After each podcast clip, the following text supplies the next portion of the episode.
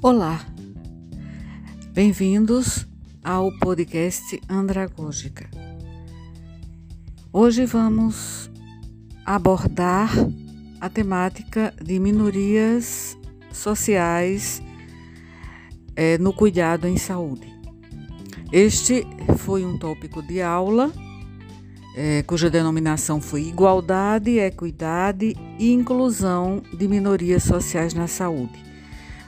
Foi uma atividade de problematização no módulo de diversidade étnica e cultural na medicina do nosso Departamento de Medicina Interna, Centro de Ciências Médicas da Universidade Federal da Paraíba. Nós seguimos é, as etapas de leitura a partir de texto, de um texto que recomendamos, e durante a aula, a partir do tópico designado para o grupo, este criou uma situação problema cujo cenário foi é, um serviço de saúde. Nesse caso, foi a unidade de pronto atendimento escolhida pelos alunos deste grupo, envolvendo um usuário desse serviço de saúde e a equipe de saúde. Depois disso, da elaboração dessa situação problema, os alunos do grupo deveriam eh, pontos-chave da situação que foi criada e buscaram conhecimentos teóricos em é, sites é, acadêmicos na internet, apontando soluções para a situação que foi elaborada. Então, a multiplicidade de fatores que contribuem para a desigualdade em saúde entre as populações de minorias sociais, incluindo apoio social limitado, menor eh, literácia em saúde, menor eh, status socioeconômico, maior incidência de problemas de saúde e também é uma, uma, um sentimento de desempoderamento. As disparidades de saúde e cuidados né, nos serviços de saúde são muitas vezes vistas por meio de lentes né, de raça e etnia, mas também ocorrem em uma ampla gama de dimensões. Por exemplo, é, disparidades entre é, status socioeconômico, idade, é, localização geográfica de origem, gênero, deficiência é, física, sensorial, mental, a identidade sexual, a orientação sexual e outros fatores identitários. E essas disparidades ocorrem ao longo da vida, desde o nascimento, passando pela vida, é, pela infância, vida adulta, até a meia-idade e entre os idosos, né, os adultos mais velhos.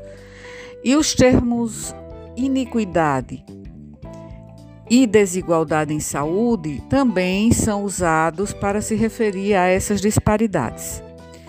Mas a equidade em saúde é, geralmente se refere a indivíduos que atingem seu mais alto nível de saúde por meio da eliminação de disparidades na saúde e nos cuidados de saúde. Então, o que são disparidades de saúde e disparidades nos cuidados em saúde? É, essas expressões se referem às diferenças na atenção à saúde, nos cuidados de saúde entre grupos que têm origens é, diferentes.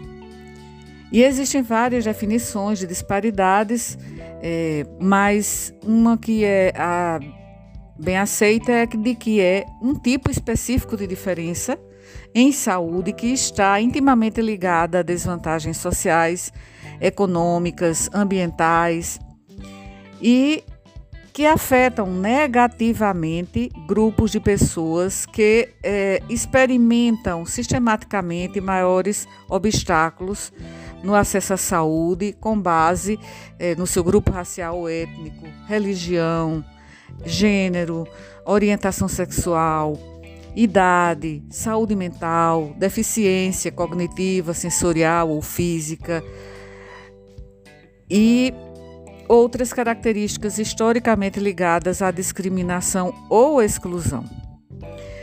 Este primeiro grupo, que é o grupo de Sérgio, Rafael, Helena, Isabelle, Flávia, João Vitor e João Max escolheram uma situação envolvendo é,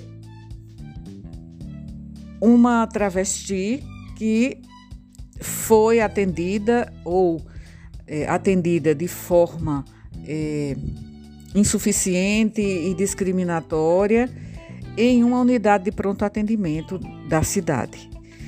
E quando indivíduos transgêneros ou as travestis procuram atendimento em um serviço de saúde, a confusão por parte dos próprios profissionais é, médicos pode ser a primeira reação que o paciente recebe. E é importante que os médicos entendam que a identidade de gênero, né, como homem, mulher ou trans, é diferente da identidade sexual. Identidade de gênero e identidade sexual são dois domínios separados. Mas a discriminação em ambientes de saúde pode ser muito comum tanto para indivíduos trans quanto para travestis e para pessoas de orientação sexual não heteronormativa. Então, agora é, eu vou apresentar grupo com a temática para a problematização de minorias sociais na saúde.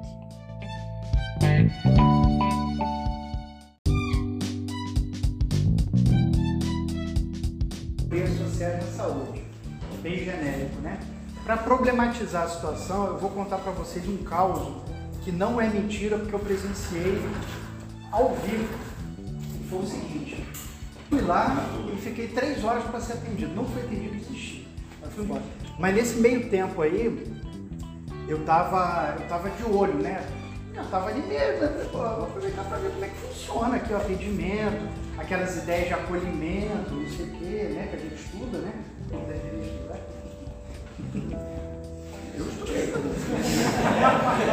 Pergunta lá pro Pedro, professor Pedro, professor André, eu estudei Gabriela, estudei muito.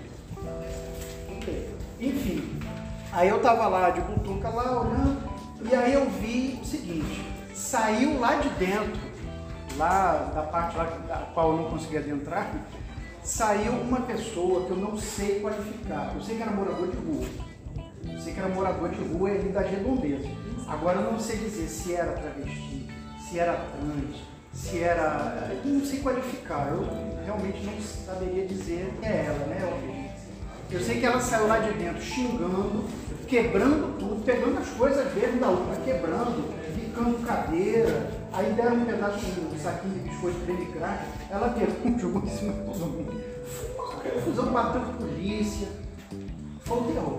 E aí eu fiquei imaginando, e ela falou o seguinte, que desde de manhã, isso já era final da tarde, ela não tinha recebido um café nem um pedacinho de pão. Eu tinha. Eu fiquei pensando, pô, cadê o acolhimento? Né? Cadê o preparo das pessoas né, para atender? Cadê tudo? Cadê a humanidade? E aí essa é a nossa situação profunda, a gente partiu daqui. Aí a partir dela a gente criou, a gente pegou umas palavras-chave que não foi falar? Então, simbora meu amiguinho.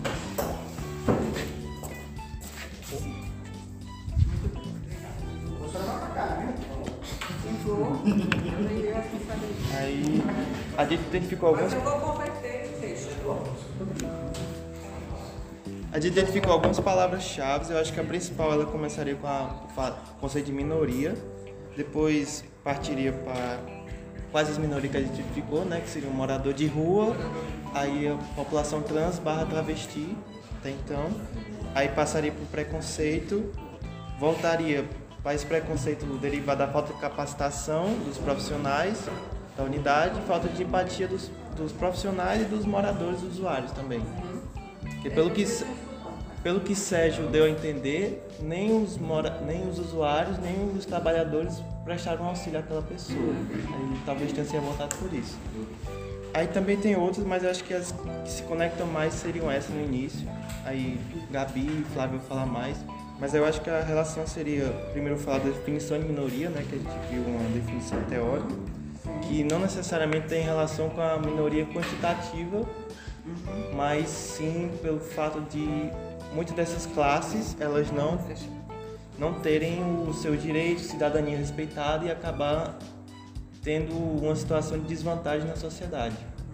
Da maioria histórica é, masculina, elite branca, entre aspas, assim. Aí isso geraria nessa população morada de rua, trans, essas coisas, um preconceito da sociedade que não estava, não é capacitada a ver o lado deles, nem a agir de forma a garantir um, um acolhimento melhor nessas unidades. Aí as, essas partes Gabi e Flávio vão falar melhor.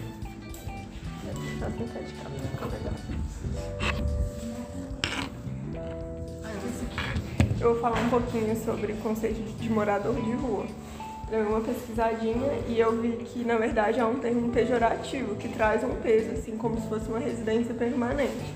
Então, o, o, a terminologia mais adequada seria pessoa em situação de rua, que é algo mais temporário, né? A pessoa não está ali por, porque ela quer, vários fatores influenciam isso. E quanto a, a, o aspecto da saúde, né, eu vi até uma iniciativa interessante do Ministério da Saúde, que é o consultório de rua que é uma tentativa de levar o atendimento médico, odontológico até essas pessoas, é, porque muitas deixam de, de frequentar a unidade de saúde justamente por essa questão do preconceito, né? da discriminação que elas sofrem ao chegar e procurar esse atendimento. É, falar um pouco sobre a questão do acolhimento, que quando a gente pesquisa no dicionário é basicamente está associado à recepção, a uma acolhida, a uma hospitalidade. E é um princípio que deve estar sempre presente nas unidades de saúde, nos atendimentos de saúde, para que seja um atendimento digno para o paciente, né? E aí, quando a gente vai para o conceito de nome social, é a forma como a pessoa se auto-identifica, como ela deseja ser reconhecido e tratado. Então, nesse acolhimento, a gente precisa respeitar isso. Só que, porque é diferente né, do, do nome civil, que é o que vai estar registrado lá no documento, mas a questão é que, tipo assim, se for um artista, se for alguém encontrar o Pelé na rua, ninguém vai chamar ele por Edson. Todo mundo trata normalmente por Pelé. Mas aí quando chega uma pessoa transgênero, um travesti, a pessoa fica resistente de chamar pelo nome que a pessoa quer ser conhecida. E é, também que tipo, tem algumas leis que protegem, mas ainda assim ainda precisa reforçar mais. Que aí o pessoal vai falar, acho que. Eu vou falar um pouco sobre o, o conceito de transgênero e o de microviolência. Como a, como a, a Flávia já estava tratando sobre o nome social e sobre essa resistência a ser utilizado o nome social do travesti ou mesmo os pronomes, que nem às vezes a gente fica ele, ela, ele, ela. Isso se enquadra dentro de um conceito de microviolência. Que se você puder, se eu puder transformar em uma frase, seria as palavras machucam, né? Porque são frases, palavras, pronomes errados e que são repetidamente naturalizados que pra gente pode parecer piada, pra gente pode ser até algo que não, não, não, não significa nada, mas para quem sofre essa microviolência diária é, é machuca, né? Eu acho que só quando mais tu falou, eu lembrei da da menina do Big, Big Brother, Brother, a a Lina da Quebrada, né? E, é, e tipo assim, aconteceu muito, né? E falando um pouquinho, a, a pessoa que é cisgênero é aquela que se identifica com seu sexo biológico. A pessoa que é transgênero é aquela que não se identifica com o seu, com o seu sexo biológico. É, puxando um pouquinho o que eu pesquisei, eu encontrei um artigo sobre o movimento transgênero e, e o, que, que ele, o que eles lutam é justamente lutar contra o modelo biomédico que tornava nasceu como mulher é mulher, nasceu como homem é homem. Um, a, as principais pautas que eu consegui identificar é que eles lutavam contra a medicalização e a patologização do movimento trans, e principalmente porque só em 2019 que a OMS retirou o, a transexualidade como um, um, uma doença psíquica. E isso entra até no que a gente discutiu na, na no texto da aula passada, que uma das coisas que eu, eu nem falei, mas inclusive eu comentei com a senhora fora da aula, é que muitas vezes o estigma da doença maltrata mais do que a doença em si. Essa estigmatização de um transexual como doente é uma coisa que faz, faz mais mal do que, do que bem. É, elas lutavam por um acesso ao, serviço social sem discriminação e a utilização do nome social condizente com a sua identificação de gênero, que é o que a Flávia falou. É, e, e é isso, vou passar para o pessoal.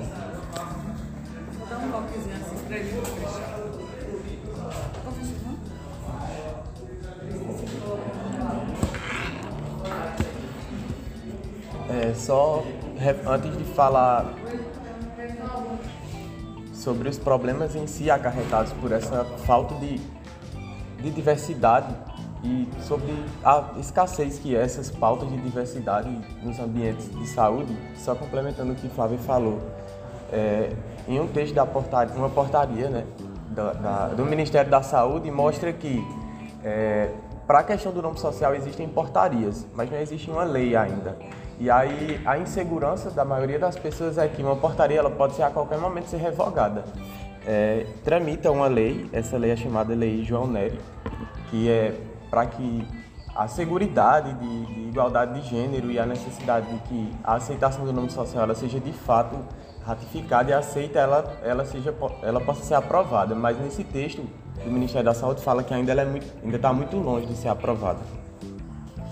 E aí falando um pouco sobre é, a negligência e a falta de, de, empatia, como essas causas elas são, são, são tratadas, muitas vezes trazem problemas, é, que eu vou citar alguns aqui, porque na nossa solução que as meninas vão falar, elas vão falar justamente sobre isso. Tanto na questão do acolhimento, como é, questões da hormonioterapia, da testoterapia, testoterapia acho que é, né? É, é, em que o, os pacientes eles não têm acesso pela escassez de endocrinologistas no sistema de saúde. E aí eles acabam optando por situações de. de é, encontram em academias, encontram no mercado paralelo, e aí as consequências que isso traz para essa população.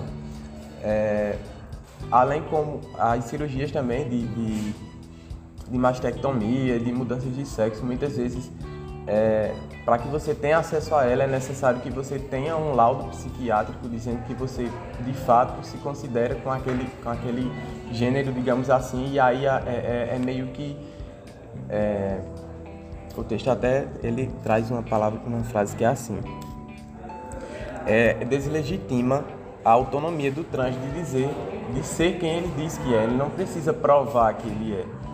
Então eu acho que isso é uma questão que precisa ser trabalhada, que precisa ser levantada a discussão sobre essa necessidade, porque Rafael falou que ela saiu, né? É, não é vista mais como uma patologia, mas quando você precisa de um laudo, é, é meio que há essa patologização da, da, dessas questões.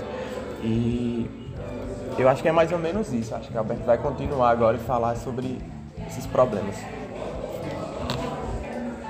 Bem, na, na busca pelas palavras-chave, eu consegui encontrar um artigo que é o que esperam pessoas trans para o acesso à saúde e o que esperam pessoas trans do sistema de saúde para a transformação do seu corpo. Aí, nesse artigo, ele entrevistou algumas pessoas trans, homens e mulheres, e um, acho que só tinha um, uma pessoa gay ela se atendia no critério porque ela usou o nome social durante a sua consulta. Aí, o que é mais visto? É, por exemplo, como o Felipe falou, a falta de acompanhamento para a hormonioterapia, que eles não têm acesso, o médico não acompanha, eles não é, indicam a dosagem, ou seja, eles tomam por si próprios é, eles injetam silicone industrial é, nas mamas, coxas, bunda. Isso acarreta vários riscos para a saúde. Ah, aí eu vou ler aqui alguns uns relatos né, das próprias que foram, que foi transcrito, transcrito é, de Cassandra. Cassandra é uma travesti e o relato dela é o seguinte: Até hoje não dão uma orientação para travestis para trans que quer se, hormonizar. Aqui em Vitória não, no Espírito Santo não tem nenhum médico que, que orienta, acompanha travestis que tomam hormônio. Tomam vários tipos de hormônios, sem saber que pode acarretar algum problema de saúde daqui a 10, 15 ou 20 anos. Acho importante o auxílio médico nesse processo de hormonização. É importante o quanto antes a gente conseguir aprovar pelo SUS a colocação da prótese, silicone na mama. É mais barato que ter, de que tratar silicone industrial, depois com os danos. Ou seja, ela acha importante não, elas não têm condição de fazer a cirurgia plástica para colocar um silicone e com alternativa elas acabam injetando silicone industrial. Ou seja, para eles o mais importante é ter o acesso. Elas queriam esse acesso, esse direito garantido, mas infelizmente não conseguem. Foi isso que se baseou na minha pesquisa. Achei importante trazer isso. Que nesse texto diz que no momento da realização desse estudo, apenas cinco unidades de saúde no Brasil eles faziam esse tipo de atendimento de cirurgia é, para mudança de sexo e a mastectomia, a mastectomia também, no caso, para para essa identificação e que na região norte não tinha nenhuma unidade ainda. E só mais uma coisa, quando Rafael falou que é, do texto da aula passada, uma, uma, tinha uma parte do texto que dizia assim, que muitas vezes é, você pune uma pessoa que reage a uma humilhação, mas você não vê os impactos que a humilhação causa, que muitas vezes a humilhação ela é mais gera mais danos do que a reação àquela humilhação. Então eu acho que isso encaixa para essa aula de hoje também. A microviolência ou a microagressão, né? Só um adendo, a expectativa de vida de um travesti no Brasil é de 35 anos. É menos que a metade de uma pessoa não travesti. E a cada 16 horas um travesti é morto no Brasil, vítima de violência. Pode dar uma família, né? É, e eu e Helena agora a gente vai falar um pouco sobre como seria uma conduta ou algumas soluções que podem ser dadas diante dessas, dessas condições né, de atendimentos a minorias, porque a gente sabe que os serviços de saúde eles podem estar funcionando, nesse caso, né, como da situação problema aqui, como amplificador de preconceitos. Né? Então, se a pessoa já encontra isso no dia a dia, na sociedade, né, na, na sua rua, na sua família, inclusive, é, o serviço de saúde nessa situação, é, juntamente com, com, com, os profissionais e até os próprios usuários né, que estavam lá na, na espera, é, acabaram por amplificar isso e, e esse, essa, essa usuária ela não se sentiu é, acolhida, nem encontrou ali um lugar que ela queria, diante da, da, não sei qual seria o caso, né, diante da necessidade de saúde dela, é, não sentiu que ali encontraria a solução. Né? E por isso talvez essa revolta e essa resposta violenta que pode ter acontecido, lembrando que ele presenciou e a gente está fazendo algumas conjecturas aqui, né? Mas, assim, também parte do pressuposto da gente estar tá usando termos adequados para poder se referir, inclusive, e se referir a esses, esses grupos. Inclusive, aqui na faculdade, como usuário, como profissional, a gente já tem que trazer isso para a nossa realidade, porque é uma discussão que eu sei que é uma construção também, né, para se acostumar a usar, mas que é, que é bastante pertinente. Então, a gente assim, diante dessa situação, pensou, né, uma conduta, né, perguntar o nome, parece coisas básicas, mas assim, seria o primeiro passo, né, perguntar o nome e como a, a, essa usuária se identifica ou se considera, para a gente não ficar criando, ah, é trans, é travesti, é mulher, é homem, né, para evitar tá, é, fazendo também nossas conjecturas. E perguntar o motivo da consulta, né, para saber qual seria a necessidade de saúde e também para como a gente como profissional, né, como é que atenderia naquele momento. Seria interessante buscar se há algum líder da comunidade que se identifique, né, com esse grupo, se trabalhe com esses com esse tipo de, de, de minorias, de pessoas trans, né? Caso a pessoa vá é.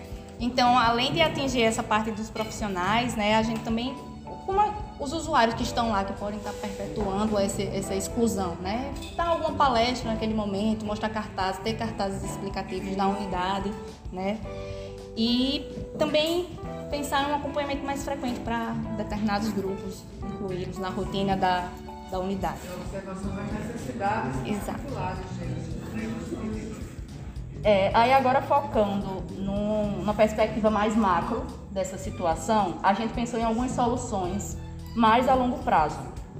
É, eu vou dar um exemplo de que uma das nossas professoras, de uma cadeira específica que é mais é, pequena, com menos integrantes, ela sugeriu trazer uma palestra de um endocrinologista para tratar das necessidades médicas dos transgêneros. Mas isso é uma iniciativa restrita dessa cadeira que tem cerca de 10 pessoas. Então isso deveria ser ampliado, porque a realidade é que os estudantes de medicina se formam sem estarem preparados para tratar dessas questões médicas de grupos minoritários. Então, uma das soluções seria incluir nos cursos de medicina, eh, nas bases curriculares mesmo, uma disciplina que trata das necessidades médicas dos grupos de diversidade. Também seria necessário aumentar o número de especialidades relacionadas diretamente a esses grupos, o que inclui mastologistas, endocrinologistas que saibam tratar, porque é diferente você tratar da endocrinologia de, um, de uma pessoa é, cis, cisgênero, e de uma transgênero, bem como ginecologistas, urologistas, psiquiatras e psicólogos. Aí entraria também a questão de um curso de capacitação para profissionais que tivesse atualizações periódicas, porque esses grupos eles apresentam uma dinamicidade muito grande. Então você tem que estar tá fazendo periodicamente aquilo. Aí isso leva a uma questão de que poderia haver uma luta para que fosse instituído é, uma lei para garantir a obrigatoriedade desses cursos, mas lembrando do texto que a gente viu nessa aula, a estar garantido em lei não pode ser o ponto final. Tem que ser apenas um instrumento para lutar pela inclusão. Porque às vezes é como se fosse assim, ah, tá garantido em lei e acabou. Não é. É como ele até cita a questão da, dos deficientes, né, de vagas para deficientes. É como se foi instituída a lei, está incluído o grupo. E não é assim. É uma, uma alternativa também que poderia ser instituída na comunidade é a realização de mutirões para documentos de nome social. E também a realização de eventos de inclusão para minorias, o que se encaixaria na questão da educação popular em saúde, que é factível no âmbito de uma, de uma unidade de saúde da família. Aí foi basicamente isso que a gente discutiu. Exatamente. E a gente, eh, eh, eu ontem revisando para fazer o relatório da, da, da, discussão da segunda aula, eu lembro que a gente falou muito. É,